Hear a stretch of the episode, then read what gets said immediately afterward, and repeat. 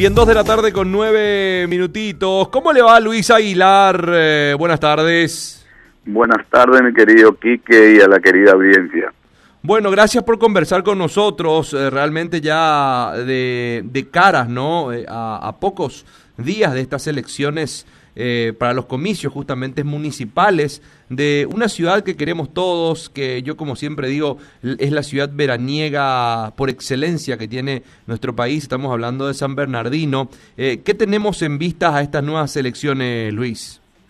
Bueno, eh, en primer lugar venimos trabajando al efecto de generar conciencia de las buenas acciones porque nosotros hemos puesto en primer lugar la, el desarrollo, eh, el bienestar y fortalecer la democracia era nuestra, digamos, los puntos que nosotros creíamos que, o creemos, ¿verdad? Que hemos, en cierta manera, hemos intervenido muy bien, ¿verdad? Esa parte y, y crear esa conciencia que la ciudadanía vaya entendiendo de que no hay posibilidad de tener bienestar si no generamos una acción, digamos, de desarrollo en base al trabajo, al respeto y sobre todo eh, de a poco recuperar la moral de nuestra sociedad, ¿verdad? Ahora, eh, en lo que respecta a la comuna de San Bernardino, efectivamente ha denotado un crecimiento importante dentro de lo que fue también su gestión. Hoy, eh, eso que vino llevándose a cabo, ¿usted tiene ganas de continuar al frente de, de- de la comuna de, San Bernardino los efectos de dar continuidad a eso que habían iniciado, Luis? Efectivamente, nosotros creemos que la medida que habíamos tomado ha resultado, eh, independientemente de algunas circunstancias coyunturales que tuvimos, como la pandemia, por ejemplo, fue algo muy insólito, era lo que pasó con Sambers en este momento más complejo, más difícil desde el punto de vista, desde el punto de vista sanitaria. Eh, nosotros de igual manera hemos logrado sostener la ciudad eh, en, un nivel de crecimiento muy importante desde el punto de vista de desarrollo económico, social.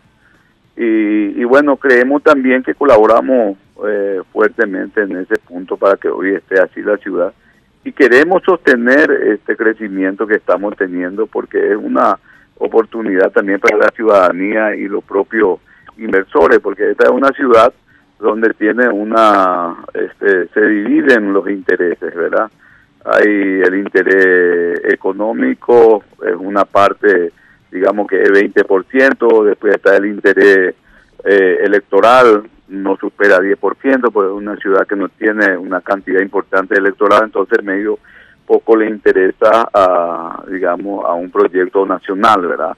Pero sí es muy fuerte el interés social, ese interés de tener tu casa en Summer, venir a hacer inversiones, querer la tranquilidad, querer servicio eh, público en el nivel requerido, ¿verdad? Esa es la parte que más nos preocupa y nos ocupamos también de eso porque yo creo que con eso estamos logrando que la gente pueda venir a hacer más inversiones cada vez en esta querida ciudad y eso genera condiciones laborales para la gente quienes vivimos en esta ciudad, ¿verdad? De eso mucha gente hoy, aquella persona que tuvieron la oportunidad que nos había dado la gente de Asunción, hoy muchos de los padres eh, pudo eh, lograr que su hijo se reciba de médico, de arquitecto, de ingeniero, profesionales que puedan superar, ir adelante y lograr una estabilidad mejor y una mejor calidad de vida.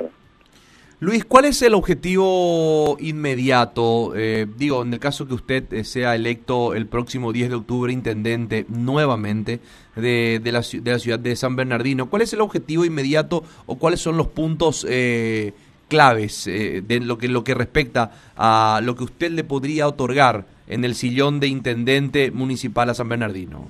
Eh, en primer lugar necesitamos acompañar este crecimiento que viene con una velocidad bastante fuerte, eh, por ejemplo, mejorar nuestro sistema de control tributario a través de un nuevo catastro que necesitamos eh, tener. Hay fuga, hay muchísima, eh, digamos, em, en este momento eh, nos falta tener una herramienta como para que la parte tributaria pueda cumplir mejor su compromiso con nosotros, ¿verdad?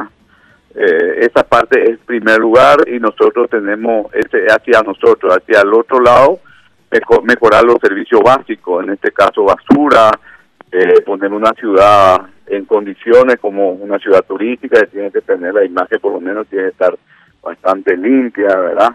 Todo ese tipo de cosas me parece que arrancaríamos con eso y por supuesto generar también conciencia a la ciudadanía porque usted sabe que la ciudad turística eh, no hacemos turismo solamente con los quienes vivimos aquí, sino que hacemos turismo con los que vienen afuera.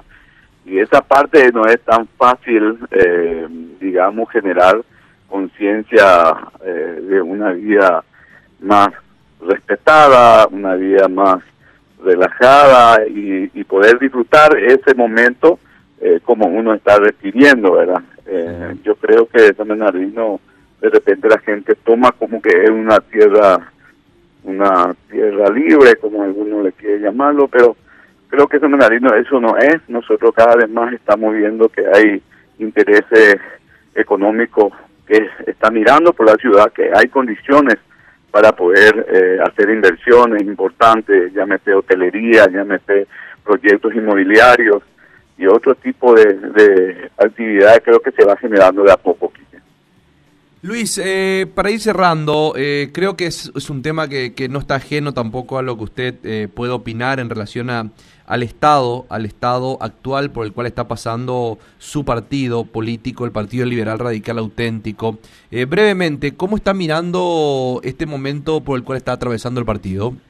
Mira, a nosotros nos preocupa, evidentemente no hemos logrado hasta ahora tener un líder que pueda tener una visión más país.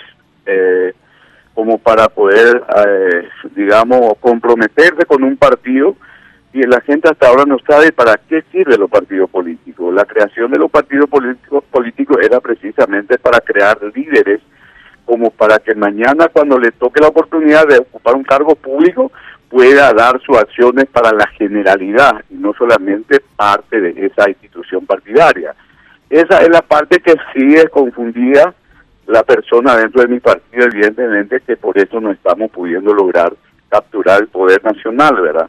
Y yo creo que es necesario incentivar nuevas figuras, sobre todo como para que podamos nosotros generar opciones al ciudadano paraguayo y de esa manera lograr capturar el gobierno nacional como para que y desde el gobierno nacional naturalmente empezar a demostrar nuestra calidad de acción sobre los generales, ¿verdad? sobre los intereses generales de, una república y no volver a anclarse con un partido político que, mayormente es lo que perjudica a, nuestra política pública, ¿verdad?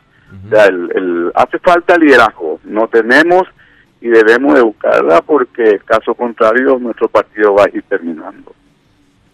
Eh, ¿Podríamos decir que cuestiona la figura del actual presidente, el señor Efraín Alegre? Sí, yo cuestiono, desde el principio cuestiono porque cuando me di cuenta, cuestiono, digamos, porque veo que no hubo un liderazgo interno ni siquiera dentro del partido, porque yo siempre digo que un presidente del partido mínimamente debe estar fortalecido y acompañado por los miembros eh, de representación, que son los parlamentarios, llámese diputados, senadores, gobernadores, intendentes. Creo que esos son eh, fortaleza que no puede dejar de que no eh, que no pueda actuar al lado de una institución partidaria porque ahí debilita naturalmente y a la debilidad se ve lejos entonces no hay opción como para que alguien de otro partido o gente sin partido pueda estar mirando por, por un representante de esa institución que está saliendo, ¿verdad?